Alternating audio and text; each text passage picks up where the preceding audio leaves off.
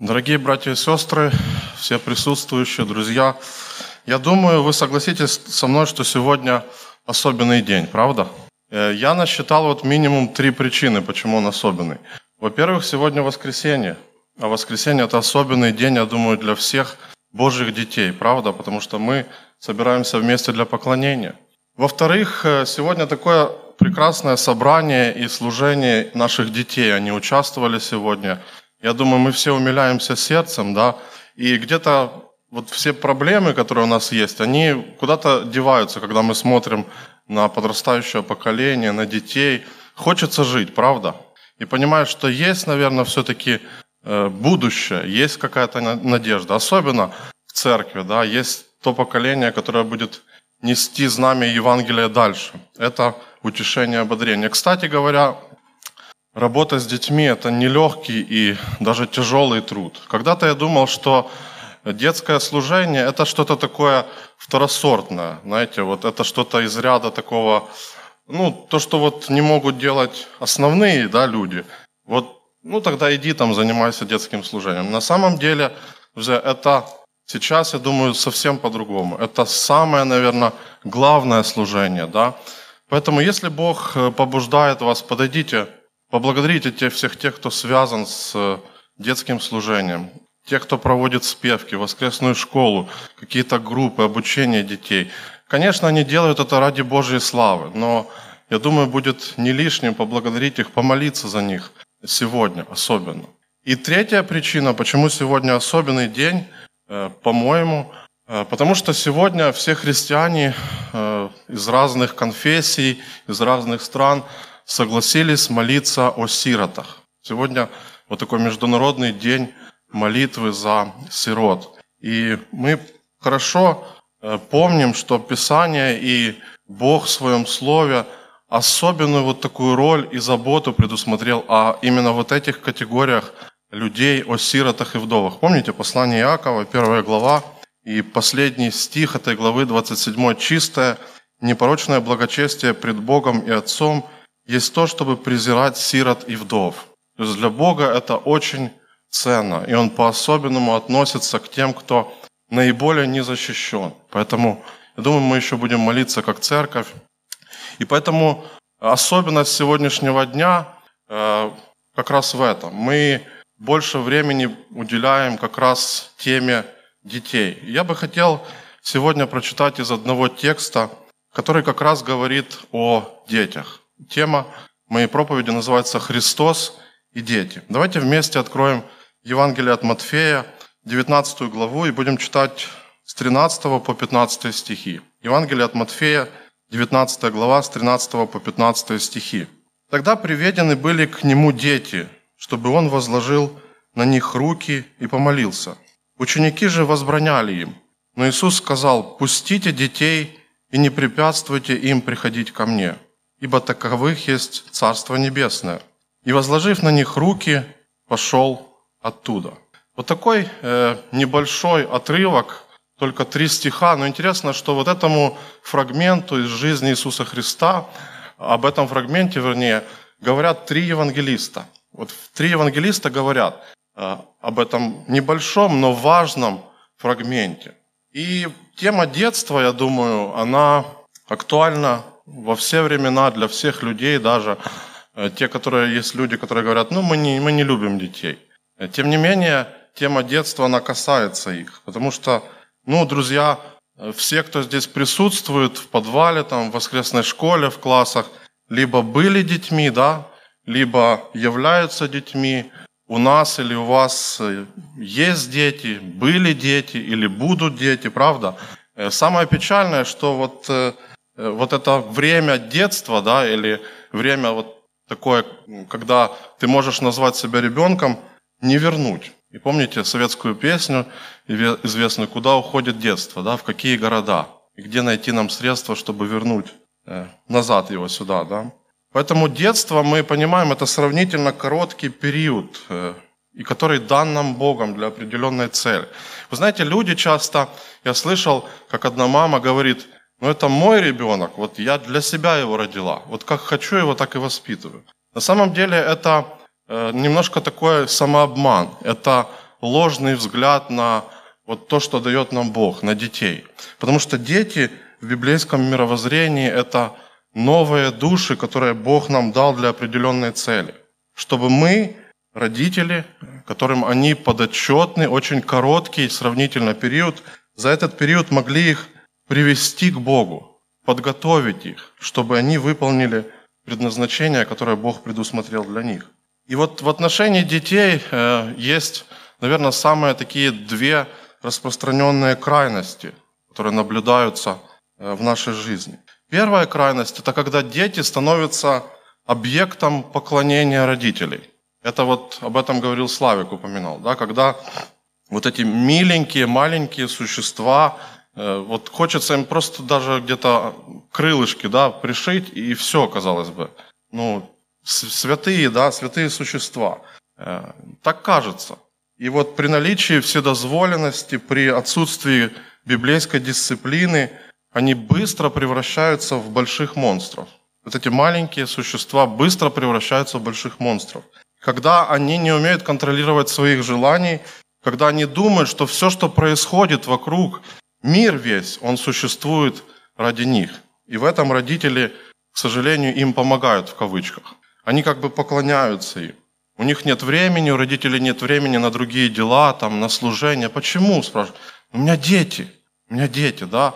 Вот дети становятся объектом поклонения. Это одна из крайностей. Вторая крайность, когда дети игнорируются родителями. Когда они находятся как бы в стороне, за кулисами всего самого важного, что происходит в жизни взрослых. И это тоже, друзья, проблема. Она наблюдается, наблюдается думаю, у каждого из нас.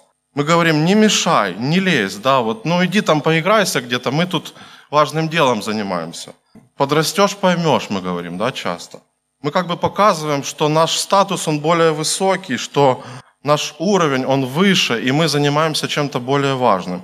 А они в силу вот ихнего еще недостаточно развитого физического, там, интеллектуального, духовного уровня, они где-то находятся в пренебрежении.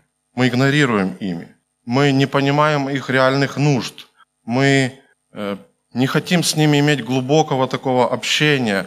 Часто у людей и вот у отцов и матерей, у которых есть более важные приоритеты, нет доверительных отношений с детьми. Грубость, гнев, раздражение, все это отдаляет детей как от родителей самих, так и от веры в Бога, в которого эти родители верят. В тексте, который мы прочитали, и который не зря оставлен Богом, вот именно здесь.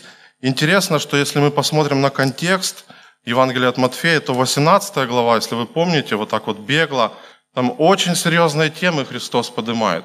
Там говорится о церковной дисциплине, да? там говорится о прощении.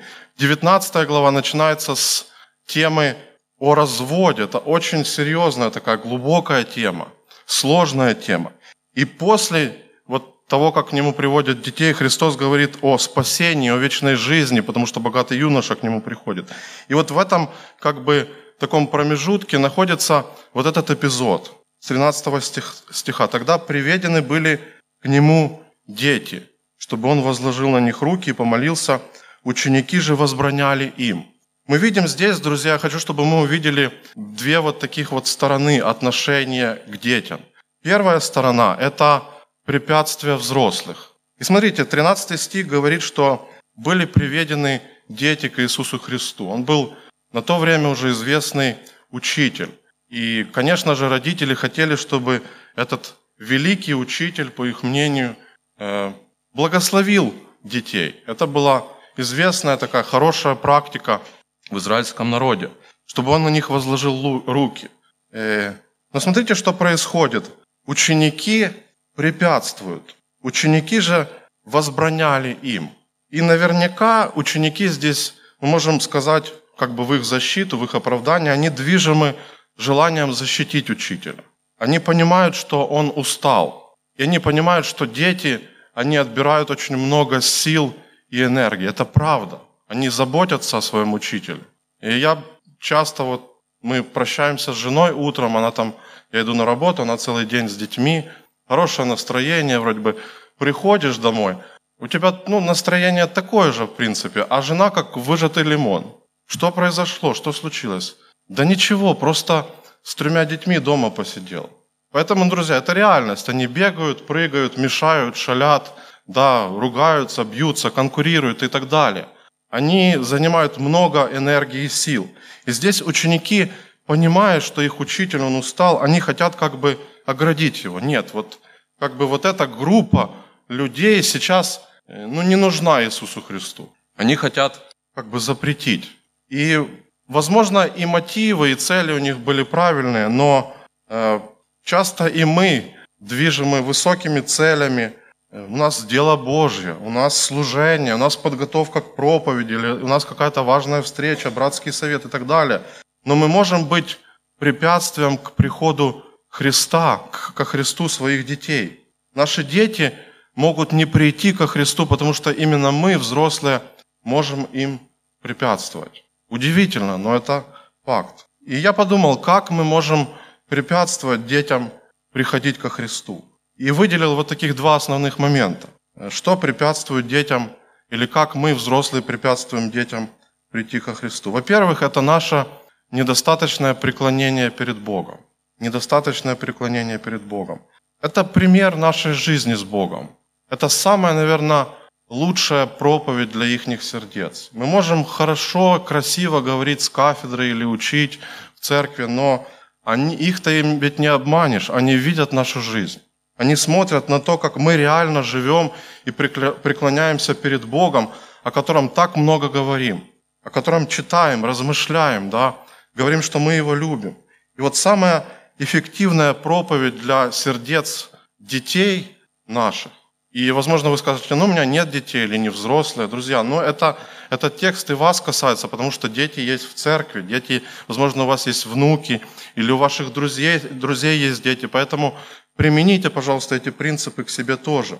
Дети смотрят на то, кем является Бог в нашей повседневной жизни, в наших радостях, в наших испытаниях, когда у нас мало денег – когда у нас изобилие. Они первые, кто замечают нашу религиозную фальшь и лицемерие. Вот я смотрю по своим детям, и особенно по Тимофею, старшему сыну, он это быстро сечет.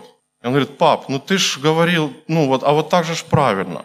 А сам-то как поступаешь? И тут хопа, ну и нет у тебя аргумент, аргументов. Твой сын просто ложит тебя на лопатки, потому что он видит твою реальную жизнь, твое преклонение перед Богом каждый день.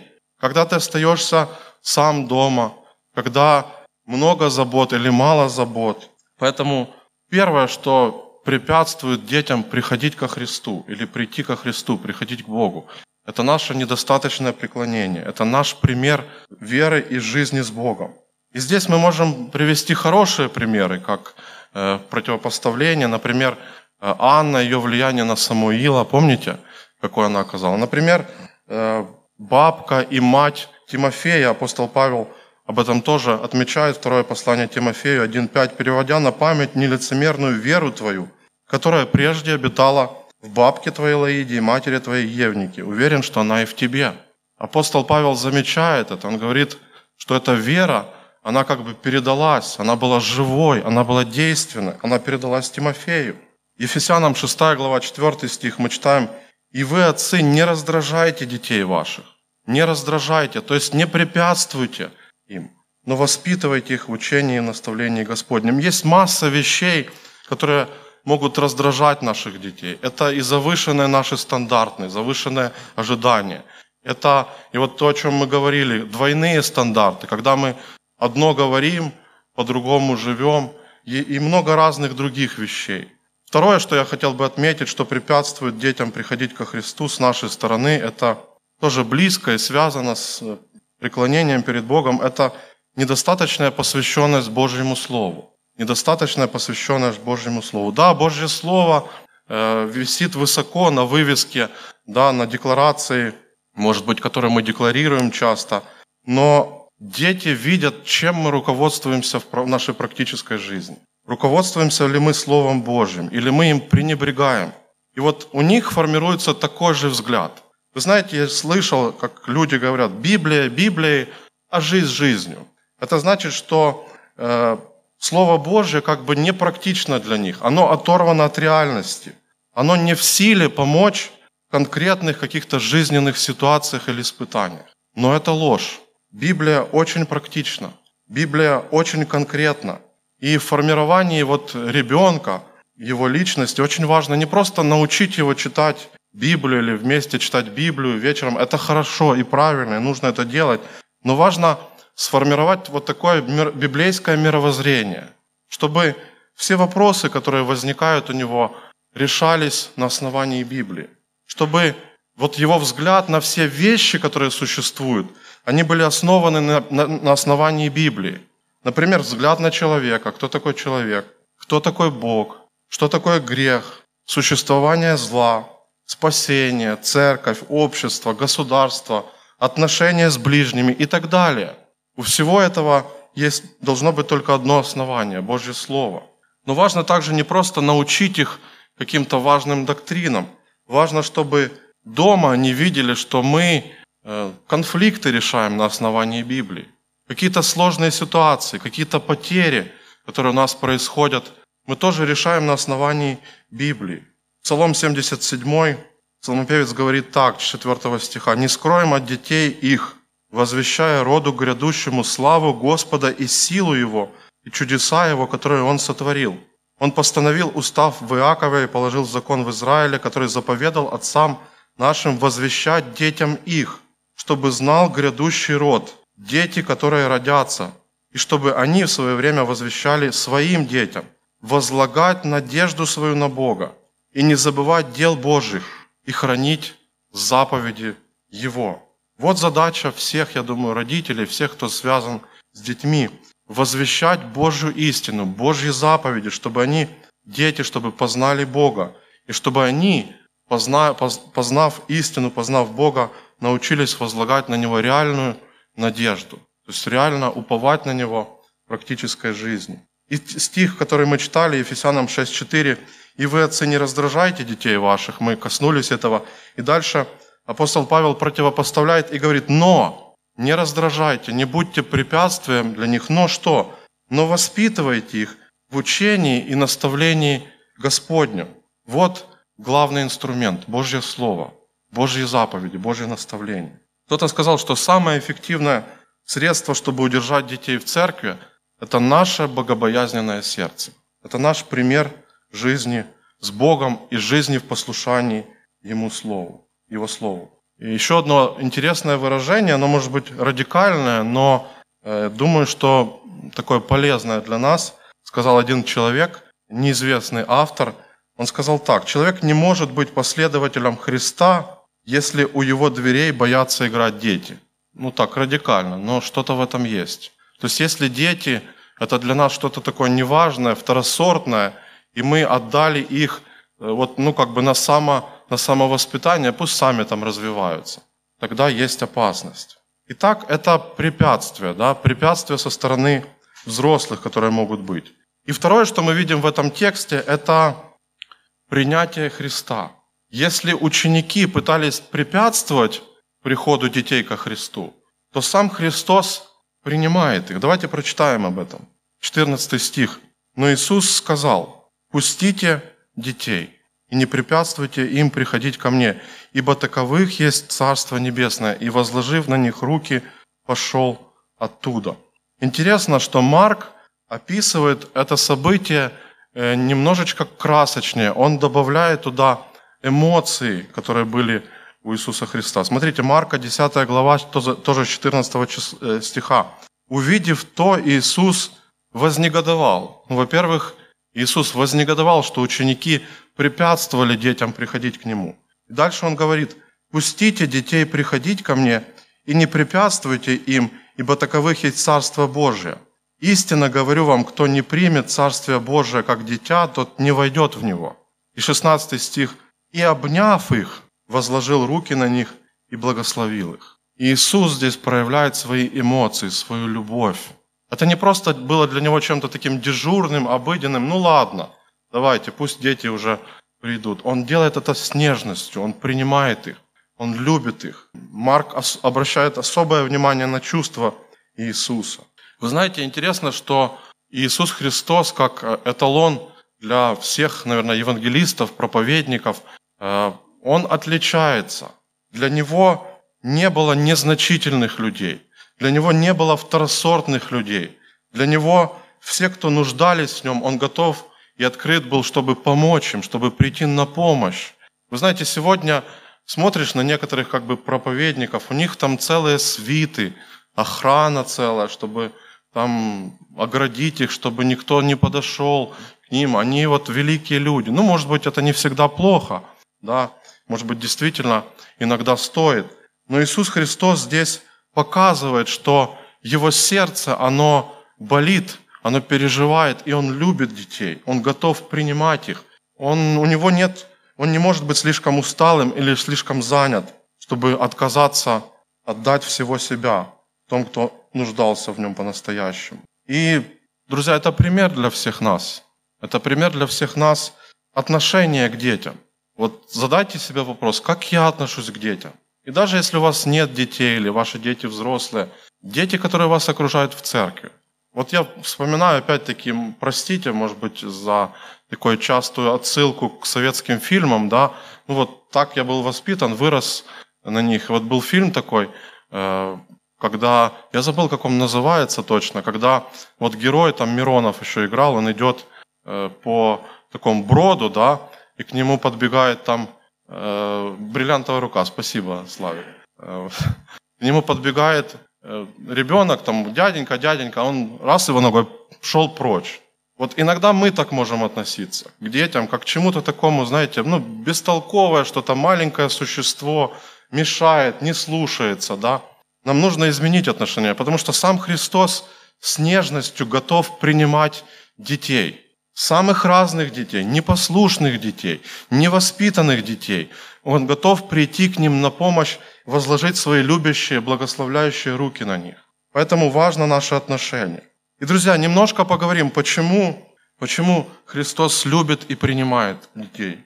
ну, во-первых, потому что дети, как и другие люди, нуждаются в Искупителе. Дети нуждаются в Искупителе.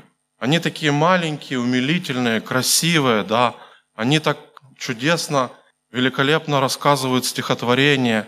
Э, но, друзья, это все хорошо, и мы должны их учить молиться, читать Библию, участвовать в собрании. Но мы должны понимать, что они остаются грешниками. Библия дает свою оценку каждому человеку. Посему, как одним человеком грех вошел в мир, и грехом смерть, так и смерть перешла во всех человеков, потому что в нем все согрешили – все согрешили, Библия говорит. Нет праведного, праведного ни одного. Псалмопевец, 50-й э, Псалом, 7 стих, Давид говорит, «Вот я в беззаконии зачат, и во грехе родила меня мать моя». Грех – это реальность, которая присутствует в жизни каждого ребенка. Я помню нашего, когда подрастал наш средний сын Давид, он был э, ну, особенный. Он был не такой, как э, первый, не такой, как э, последняя наша Руфа, крайняя Руфа, не буду говорить последняя. Э, и мы смотрели на него, он был такой милашка, знаете, это говорит, как такой няшка, как сегодня молодежь говорит. Такой миленький, такой и послушный был. Вот другим там надо было сказать несколько раз, может быть, ремень применить, а ему он так боялся ослушаться. И мы думали, ну, Неужели такое может быть? Ну, неужели, может, что-то в Библии неправильно, может быть, он безгрешный какой-то? Но, друзья, мы потом через короткое время э, с небес опустились на землю. Потому что он быстро начал проявлять, э, хоть у него и был такой спокойный характер, но э, с этим спокойным характером никуда не делать, знаете, бунтарство, внутреннее такое непослушание, раздражительность там, и другие разные грехи. Мы можем обманываться, это правда. Когда дети, они активны в служении, когда они вот красиво так могут себя вести и подавать. Но они остаются людьми, поэтому они нуждаются в искупителе. Греховная природа, она выражается прежде всего в эгоизме. Каждый ребенок, который появляется в мир, он эгоцентричен. С самого маленького возраста, когда он только просит там сосочку или еще что-то, молочка, он уже проявляет эго, эгоцентризм свой. Это могут быть и крики, и манипуляции, когда он подрастает. Поэтому, друзья, детям нужен искупитель. Будем об этом помнить. Это важная доктрина Священного Писания. всеобщая греховность. Поэтому, когда мы трудимся с детьми, когда мы имеем дело с детьми, мы общаемся с ними, будем об этом помнить и постоянно напоминать им, что им нужен Христос, им нужно Евангелие, чтобы они не просто, знаете, довольствовались каким-то активным религиозным участием. Ну вот ты уже пел в церкви, ты уже участвовал, ну все, мы спокойны за тебя. Нет, ребенку нужно Евангелие, ему нужен Христос, ему нужен Искупитель. И никто не может прийти к Богу вне искупления. Да и аминь. Мы все грешники, мы все не можем прийти в присутствие Бога без Иисуса Христа. Поэтому Христос принимает их, и мы должны принимать детей, потому что им нужен Искупитель. Еще один момент. У Бога есть, я верю, что у Бога есть особая милость к детям. Особая милость к детям. Здесь говорится так, смотрите, пустите детей, Христос говорит, и не препятствуйте им приходить ко мне, ибо таковых есть Царство Небесное. Разные э, церкви, разные евангельские течения по-разному трактуют этот текст – Некоторые приводят этот текст э, как бы в защиту э, крещения, где-то крещения детей. Мы, евангельские христиане-баптисты, понимаем, что крещение должно преподаваться в осознанном возрасте. Да? Крещение – это обещание, это посвящение себя Богу. Поэтому мы так не думаем, мы так не объясняем.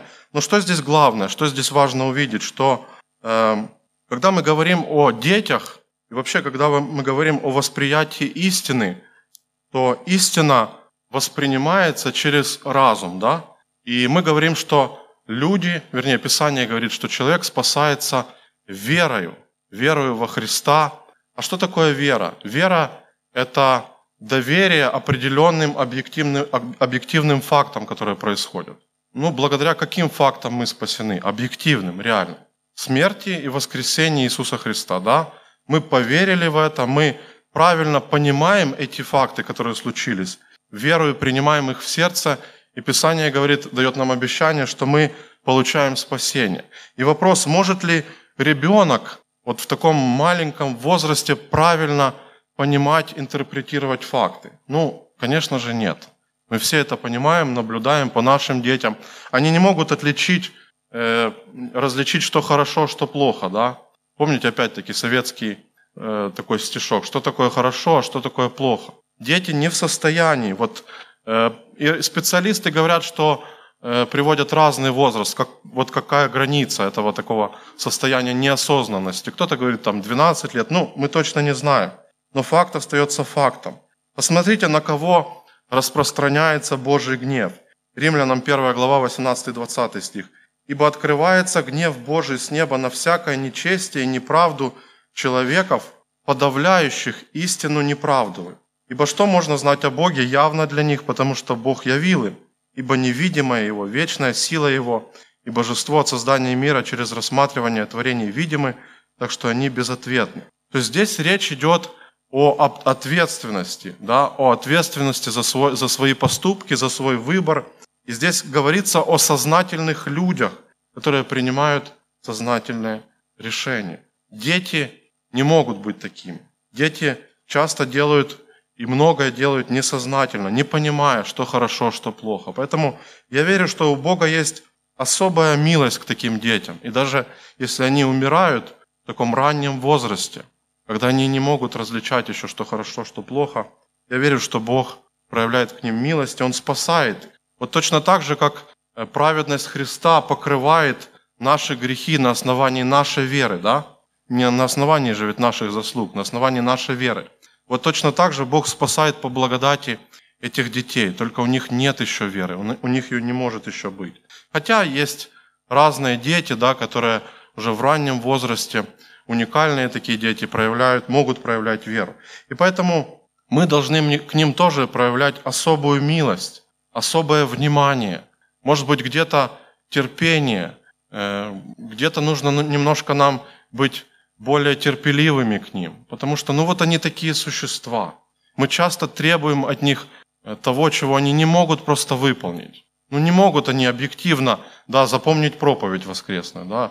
И мы не можем трехлетнему там сыну или дочь сказать, а ну-ка перескажи, о чем сегодня проповедник проповедовал. А ну-ка объясни доктрину богодохновенности Писания. Объективно, да, мы понимаем, что от них это требовать невозможно. Их разум еще не настолько сформирован, чтобы это воспринимать. То же самое касается других каких-то фактов и самое главное спасительных фактов. Еще одно, почему мы должны принимать детей, почему мы должны относиться к ним с нежностью, как Иисус Христос. Потому что им нужно подготовиться как раз к этой осознательной, осознанной жизни. Когда у них наступает этот сознательный период, сложно сказать. И нам нужно подготовить их. Нам нужно опять-таки использовать Богом данное время и средства, чтобы подготовить их, чтобы привести их максимально ко Христу, к решению, к их сознательному решению следовать за Ним. Брат Славик сегодня читал из Второзакония, я прочитаю Второзаконие 6 глава, 4-9 стих. «Слушай, Израиль, Господь Бог наш, Господь един есть, и люби Господа Бога твоего всем сердцем твоим, и всей душою твоей, и всеми силами твоими, и да будут слова сии, которые я заповедую тебе сегодня в сердце твоем, и внушай их детям твоим, и говори о них, сидя в доме твоем, и идя дорогую, и ложась, и вставая, и навяжи их в знак на руку твою, и да будут они повязкой над глазами твоими, и напиши их на косяках дома твоего и на воротах твоих. Этот текст учит не просто каким-то ритуальным вещам. Он учит тому, чтобы родители, чтобы старшее поколение постоянно вело детей к Богу, используя Божье Слово, используя наставление, то, о чем мы говорили раньше. И это должно быть естественным. То есть это не что-то такое, что должно происходить только воскресенье или воскресной школе. Это должно быть регулярным, вот таким естественным для нас, постоянным. Это то, что должно формировать их мышление. Вот они смотрят на нас, как мы живем, как мы, куда мы идем, что мы делаем, да. И все это время мы должны использовать, чтобы им говорить истину, говорить Божье Слово – может быть, вы в машине ездите, едете со своей семьей, со своим сыном или дочерью. Используйте это хорошее время, поговорить о чем-то, рассказать о чем-то, да? какую-то, может быть, истину объяснить.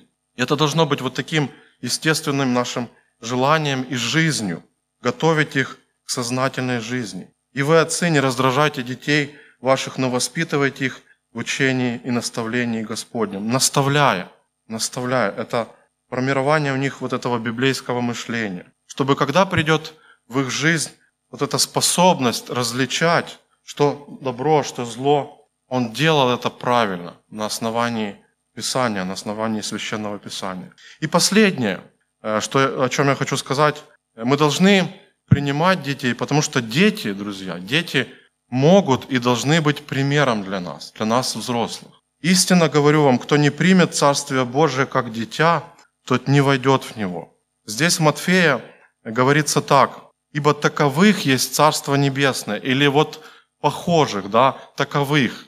Интересно, что в 18 главе Христос тоже делает очень важную такую иллюстрацию для учеников, когда они спросили его, кто больше в Царстве Небесном, помните? Иисус, призвав дитя, 18.2, поставил его посреди них и сказал, «Истинно говорю вам, если не обратитесь и не будете как дети, не войдете в Царство Небесное. Итак, кто умолится, как это дитя, тот и больше в Царстве Небесном. Вот чему нужно научиться у детей. Вот, этой, вот этому умолению, вот этой смиренности, вот этому умению доверять, признавать свою зависимость. Потому что ребенок, он зависим, он понимает, что без папы, без мамы он ничего не может. А мы часто говорим, нет, все, нам никто не нужен. Мы сами здесь уже специалисты, эксперты, и у нас высокий духовный уровень и большой религиозный стаж. Поэтому, может быть, нам тоже стоит поучиться у детей, их простоте, их вот такой непосредственности, их смиренности, признанию своей слабости, зависимости. Они понимают, что они ничего не могут дать, ничем не могут заплатить. Они надеются только на милость, на Э, щедрое даяние Отца. Поэтому будем учиться у них. Друзья, будем вести детей ко Христу. Это наша главная задача. Не просто сделать из них религиозных людей, не просто сделать из них наших последователей, вести их ко Христу. Не будем препятствием для них. Подумаем, может быть, э, этот текст обличает нас, может быть, наша жизнь, наше поведение, наши отношения является препятствием для этих самых маленьких. Будем наставлять их в учении, наставлении Господнем.